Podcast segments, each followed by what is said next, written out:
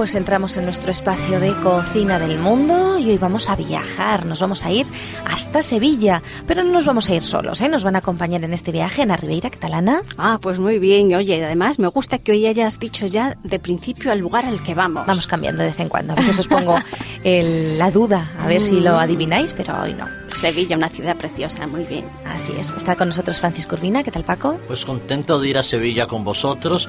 Y tenemos también a Antonio Lerma, ¿qué tal Antonio? Muy bien, por aquí contento de poder viajar en Sevilla, sobre todo en el mes de abril. Sevilla es una maravilla. ¿eh? Todo día nos iremos a Argentina y hablaremos de cómo hacer alfajores, ¿eh? que es lo que Bati nos ha enviado. Bueno, pues hoy nos vamos a Sevilla, como decimos, y Sevilla es un municipio, es una ciudad española, es eh, capital de la provincia de ese mismo nombre y bueno, se encuentra, como sabéis, en Andalucía. ¿Eh? Hay música de los cantores de Hispalis. Qué bonito. Pero la feria de abril no siempre es en abril, ¿eh? Muchas veces es en mayo. Sí, sí, sí, algunas veces coincide, sí, depende. Según cómo caiga la Semana Santa y estas historias. Bueno, hay que decir que Sevilla ostenta los títulos de muy noble, muy leal, muy heroica, invicta y Mariana Ciudad de Sevilla. Casi nada. Ale, ahí es nada. Lo, más. Y bueno, pues eh, tiene muchísimos habitantes, es la cuarta ciudad de España por población después de Madrid, Barcelona y Valencia. Así que bueno, es, es grandecita. Tiene 46 municipios. Y bueno, hay que decir también que su casco histórico es uno de los más extensos de toda España. Tiene aproximadamente 335 hectáreas. ¡Wow!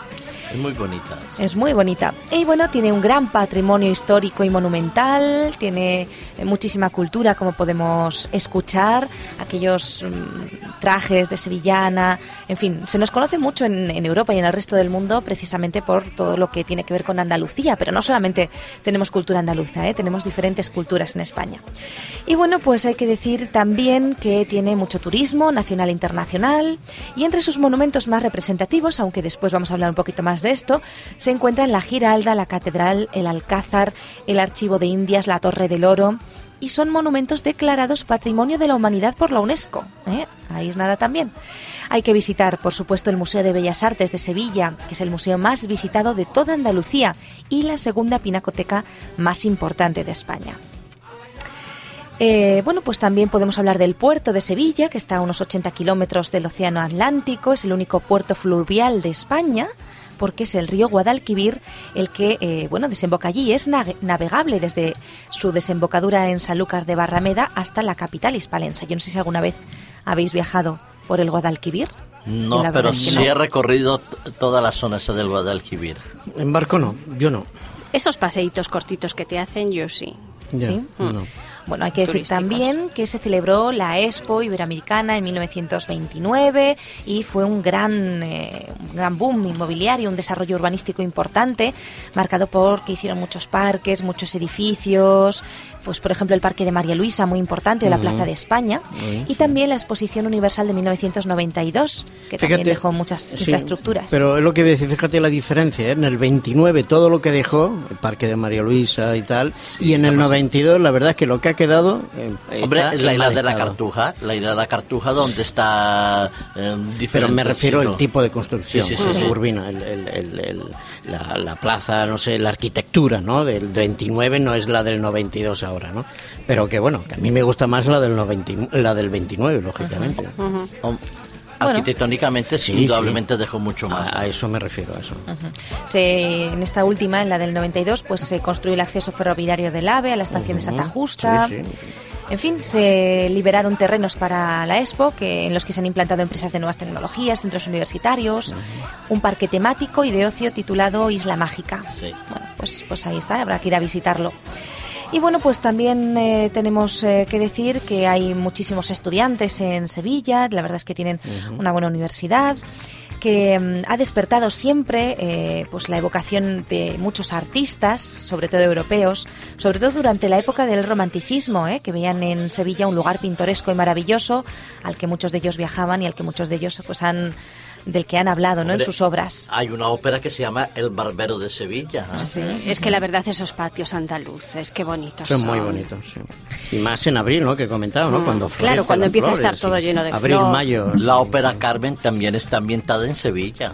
O las bodas de Fígaro, la fuerza del destino. También, también. Bueno, siempre os digo un poquito de dónde vienen los nombres y vamos a hablar un poquito de la toponimia sevillana. El nombre de la ciudad procede de eh, el nombre indígena tartesio espal, que significa tierra baja. Tras la conquista, los romanos latinizaron el nombre a Hispalis, que en la época andalusí varió a Isbililla, debido a la sustitución de la P, que no existe en árabe, por la B, y de la A tónica por la I, que es un fenómeno característico del, árabe hispánico, eh, pues eh, ap- aparece con el tiempo esa actual forma Sevilla.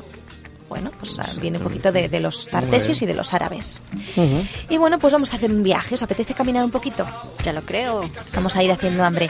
Nos vamos a ver los monumentos de Sevilla. Como decíamos, eh, destacan algunos de ellos. Vamos a visitar la catedral. La catedral es la catedral gótica más extensa del mundo. Ojo al dato. Uno de los mayores templos cristianos en cuanto al tamaño. Eh, fue declarada por la UNESCO Patrimonio de la Humanidad. Y bueno, comenzó a construirse en el 1433. ¿eh? Se construyó pues sobre la antigua mezquita Aljama de Sevilla. Es una pena, ¿no? Sí. Que se utilicen mezquitas, Sí, se hayan utilizado era, mezquitas para era bastante habitual. ¿eh? Mm, es Era una pena, habitual. Se una utilizaba las piedras, se derruía. Por eso la, la mayoría de las catedrales actuales, sobre todo en esa zona, se encuentra en los cimientos, en las ruinas, se encuentran todavía las bases de esas mezquitas. Y en algunas de ellas se pueden hasta visitar. Ay, no, podría- no podían haberse buscado otro sitio. Ahí cerquita si quieren, pero Bueno. no encima. Era habitual. En fin, bueno. Y también pues debemos decir que tiene pues arquitectura gótica, renacentista, barroca, académica y neogótica. ¿eh? Eh, la verdad es que el conjunto monumental de la catedral lo complementan la Giralda, el Patio de los Naranjos y la Capilla Real. Y vamos a hablar precisamente un poquito también de la Giralda. Es el campanario de esa catedral y es la torre más representativa de la ciudad. Mide 104 metros de altura y fue iniciada en el siglo XII como alminar almohade de la mezquita que bueno que desapareció tristemente ¿eh? Es muy bonita y desde allá arriba pues puedes ver eh, en fin toda la, la panorámica de la ciudad ¿eh? ¿Dejan subir para visitarla? dejan Sí, subir sí, ah, sí, sí. exactamente Pues yo no subí, sí, no sí, lo sí. sabía. Y además De hecho, antes se subían hasta en caballo. Lo Exactamente, habitual. exactamente. ¿En caballo? En caballo, eh, no era escaleras, era una rampa y entonces se subían caballos hasta arriba porque era una- un alminerete de. Exactamente, hay unas rampas diseñadas para subir a caballo. ¿eh? Bueno, pues, ¿qué podemos decir también? Que, mm, que en su cúspide, en la cúspide de la Giralda, se halla una bola llamada tinaja sobre la cual se alza el giraldillo. ¿Y qué era eso? Bueno, pues era una estatua de bronce que hace las funciones de veleta y que fue una de las esculturas más grandes del Renacimiento europeo. Por eso, pues, de ahí su nombre de la Giralda. También es patrimonio de la humanidad. Luego tenemos los reales alcázares, ¿eh? que Muy bonitos. pues también hay que visitarlos. Son, es el Palacio, el Real Alcázar de Sevilla, es el palacio mm, en activo más antiguo de toda Europa. ¿Eh? Hay que decir que hay- tiene una zona reservada para alojar a los reyes de España y demás miembros de la Casa Real cuando visitan la ciudad y pernoctan allí. Ah. Así que duermen en el Alcázar. Tiene muchos actos institucionales, exposiciones, en fin, es un lugar muy destacado. Y destaca dentro del Alcázar el patio de las doncellas, el patio principal, que es de arte mudéjar andaluz. Tiene otra sala, la sala de los reyes, tiene una gran sala de tapices, otra de azulejos, en fin, es realmente muy, muy bonita, hay que visitarla, hay que visitar el Alcázar. Tenemos el Archivo General de las Indias, también hay que visitarlo, pues tiene muchísimos documentos antiguos, ¿eh? ocupan más de 9 kilómetros lineales de estantería. Vaya. Ahí es nada. Lo que pasa es que tú no entras. Tú solicitas la documentación y Hombre, claro, normal, mm, por motivos de seguridad también, lógicamente. vas. porque además, si tienes que encontrar un documento en esas estanterías, te puedes volver loco. Así es que la gente que está allí, pues vas, solicitas el documento y si te lo dejan ver, porque debes pedir permiso, Sí, para investigadores y tal, o sea que. Si no, poco iba a durar.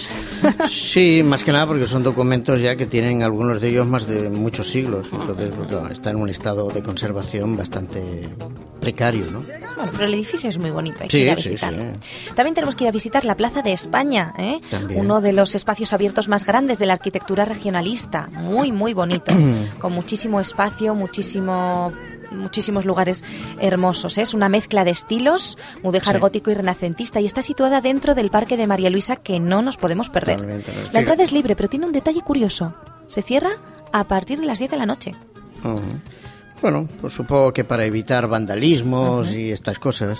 la mezcla de, estilos que tú comentabas, fíjate tú si la mezcla es tal que Spielberg en una de sus últimas películas de esta de la Guerra de las Galaxias utiliza, toda, grabó en Sevilla toda una serie de imágenes que ahora no sabría decirte en qué películas eran, no sé, la cuarta, la quinta, la sexta pero ahí hay toda una serie, esta la zona exterior de los arcos y tal, ahí por ahí va la princesa Midala y, tal, y utilizaron, sí, sí, esa zona. Imagínate tú la mezcla de estilos que tiene, que ha servido para, para una imagen de futuro, ¿no? Pero no solo de Star Wars Episodio 2, El ataque a los ah, clones. No, sí, y, también ¿cómo se llama? De, Lawrence de Arabia. Lawrence de ¿Eh? Arabia y después el último este que hay, bueno, ya me saldrá. Eh, Tom Cruise. El Tom Cruise, el, Tom Cruise. Ah, muy el Tom Cruise, ¿cómo le llaman las películas estas? Misión Imposible, ahora. Ajá, no sabía. Bueno, y tiene una fuente central muy importante y un canal que es cruzado por cuatro puentes que representan las cuatro antiguas coronas de España, Castilla, León, Aragón y Navarra. Y en las paredes hay un montón de bancos y ornamentos de azulejos que forman espacios alusivos a las 48 provincias españolas, ¿eh? que es muy, muy curioso. Yo, he estado ahí, la verdad es que resulta muy bonito. Y bueno, también hay que visitar la Torre del Oro, muy, muy bonita. Eh, pues dentro tiene el Museo Naval de Sevilla, que lo estuvimos visitando y es muy interesante y tiene muchos más monumentos que perderíamos muchísimo tiempo en, nombrar, pero bueno, la, antigua audiencia situada en la Plaza de San Francisco, el Museo de Bellas Artes, la hemeroteca, el ayuntamiento también muy bonito, ¿eh? de arquitectura plateresca. Eh, tiene algunos hoteles que realmente son obras de arte, el Hospital de las Cinco Llagas, tiene el edificio de la antigua Real Fábrica de Tabacos, ¿eh? un edificio muy curioso. Claro, de ahí venían los barcos y de ahí venían los barcos también cuando venían de América, traían el tabaco de allá y como el, tú muy bien has dicho, Guadalquivir es navegable hasta Sevilla, pues traían todas las hojas. los barrios de Hispalis, en fin, muchos muchos barrios. El la judería. La judería, sí, el Palacio de San Telmo, eh, la Plaza de Alameda de Hércules, el barrio de Santa Cruz, que es ese barrio de, la antigua judería medieval en el casco histórico de Sevilla, uno de los cascos históricos más bonitos de España, ¿eh? más grandes. En fin, bueno, pues yo no sé si tenéis hambre, hay muchos parques, hay muchos jardines hay que empezar por una punta y visitarlo todo, hay por que lo que tú has dicho y sobre todo hablar con su gente, que es muy súper amables, están muy a gusto allí. Muy amables, muy cariñosos, le mandamos un abrazo desde aquí a todos los sevillanos. Y vamos a hablar de la comida, ¿eh? la gastronomía sevillana, bueno, pues en realidad no tiene una compilación o una elaboración de recetas muy, muy, en fin, muy seleccionadas, sino que es más bien el estilo y lo sabroso de sus condimentos. ¿eh? Tiene recetas muy simples, como por ejemplo el gazpacho, la crema fría de, de diversas hortalizas basada en el tomate, el pescadito frito, el pescadito enharinado, eh, huevos a la flamenca, que es el plato que vamos a hacer hoy.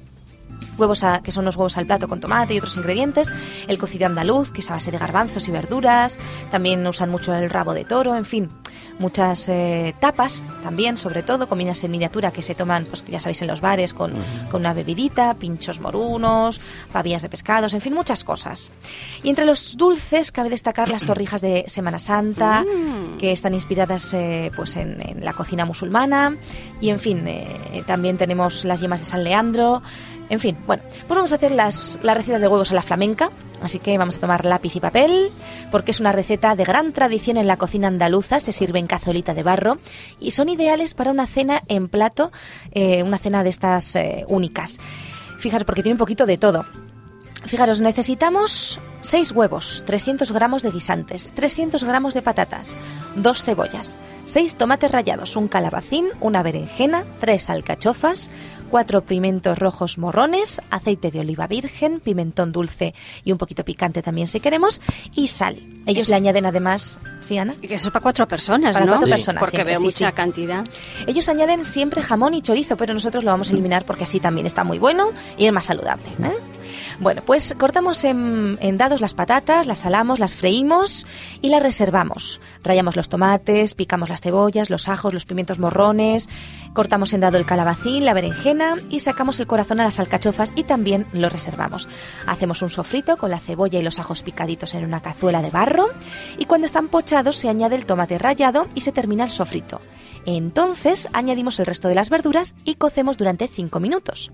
Incorporamos las patatas fritas, lo dejamos cocer todo durante 10 minutitos más y repartimos la mezcla entre 6 cazuelitas de barro individuales y cascamos un huevo en cada una de ellas. Espolvoreamos la sal, el pimentón dulce, el pimentón picante si queremos, introducimos las cazuelitas en el horno para gratinarlas hasta que se cuajen los huevos. Y se sirve este plato muy caliente, muy caliente. Y esto está riquísimo. y un plato muy completo. ¿eh? Mm. Primero y segundo todo junto. Muy bueno. Bueno, pues hay que probarlo. Así que esperamos que os guste. Ya nos comentaréis qué os parece este plato de huevos a la flamenca. Y volvemos el próximo día aquí en vuestro espacio de cocina del mundo. Así que hasta pronto.